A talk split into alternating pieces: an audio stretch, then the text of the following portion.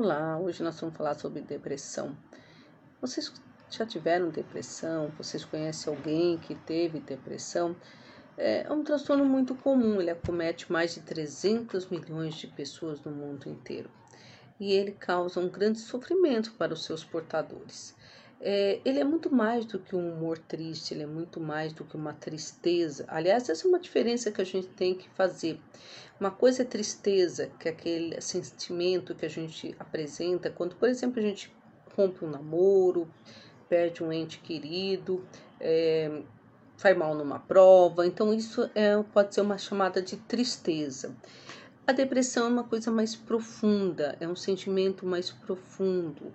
Ele faz parte da nossa parte afetiva. Ele não é só humor triste, ele é humor triste. A pessoa perde vontade de fazer as coisas que ela mais gostava. Ela pode perder o sono, ou ela pode às vezes ter muito sono. Pode então perder peso, até 5% do peso dela, ou então é, engordar muito, né? É muito comum algumas adolescentes, algumas mulheres engordarem bastante durante um episódio depressivo. Também tem uma falta de atenção, concentração, de memória e também as ideações suicidas. Isso são bastante graves, esses pensamentos de morte, é, de não existência. Uma, que podem vir também junto com essa baixa autoestima, essa sensação que as pessoas deprimidas têm de inutilidade, de não servirem para nada, né? de, de não, é, não terem razão para existir. Então, esses são os sintomas comuns é, da depressão. Além disso, a depressão pode causar problemas muito sérios no trabalho. Muitas pessoas ficam afastadas meses do trabalho, em licença médica. Elas também podem é, ficar é, é, afastadas dos seus entes queridos, porque algumas vezes elas precisam ser é, internadas, porque elas têm risco de suicídio. É, problemas clínicos, que muitas vezes a gente chama de comorbidades clínicas, são bastante comuns obesidade, alteração de pressão arterial, é, alteração de glicemia. Então, são quadros é, clínicos que vêm acompanhando e que podem também causar um maior risco de mortalidade ou de doenças é, cardiovasculares, por exemplo. E é bastante, ela é considerada né, como a, hoje uma das principais causas né, de é, baixa qualidade de vida, né, de, é, de prejuízos também financeiros é, para o governo, para a própria família. Eles usam muito mais é, os serviços de hospital, serviços de saúde, pronto-socorro. Então, é, tem é, um peso, também tem é, um, um, um peso econômico muito grande.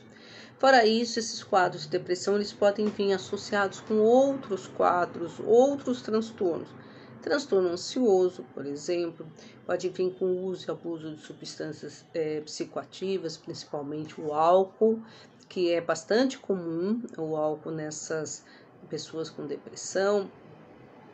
É, transtornos, é, já falei de ansiedade, de sono, né? Eles ficam, alteram o seu sono, muitas vezes é, ficam muitos dias sem dormir, e isso também causa um prejuízo muito grande é um impacto muito grande na vida dessas pessoas. O bom é que todos esse, todo esse quadro, né, ele é, é passível de tratamento. Né? Hoje nós temos recursos medicamentosos para tratá-los. Então, o mais importante é que você que tem depressão, que acha que tem depressão, procure um psiquiatra que é, esteja habilitado para trabalhar, para fazer essa entrevista, né, e, e, também dar o diagnóstico, o tratamento. É, o tratamento é feito à base de antidepressivo, nós, nós temos é, medicamentos muito modernos e eu queria aproveitar aqui para falar que esses medicamentos antidepressivos não causam dependência. Né? Eles não causam dependência. Os antidepressivos ajudam a regular o humor, mas não vão causar dependência. Então, não precisa ter medo de tomar essa medicação.